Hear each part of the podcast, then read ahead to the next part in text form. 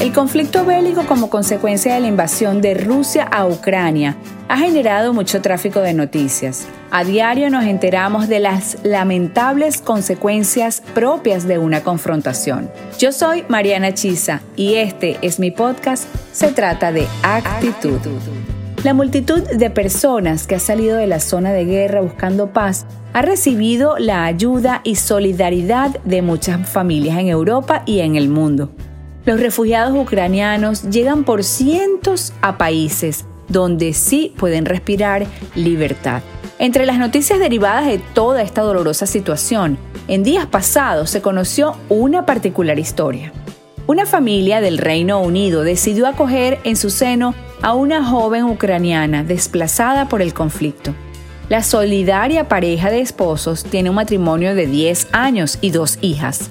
A ese hogar llegó la joven refugiada. Y aunque parezca un truculento argumento de novela, en tan solo 10 días el hombre sintió que no podía separarse de la ucraniana y decidió comenzar una nueva relación con ella, terminando su matrimonio. No me voy a detener a juzgar las razones o argumentos de los protagonistas de esta noticia, pero sí es pertinente recordar que la solidaridad tiene un enemigo mortal, el desagradecimiento. En el libro más vendido del mundo, la Biblia, dice que la maldad enfriará el corazón de muchos. Si hacemos un favor, no debemos echarlo en cara, porque estaremos demostrando que somos más desafortunados que quienes lo pidieron. Tampoco podemos dejar de ser solidarios porque alguien nos pagó mal. Cada persona es una experiencia distinta y no podemos juzgar a todos por igual.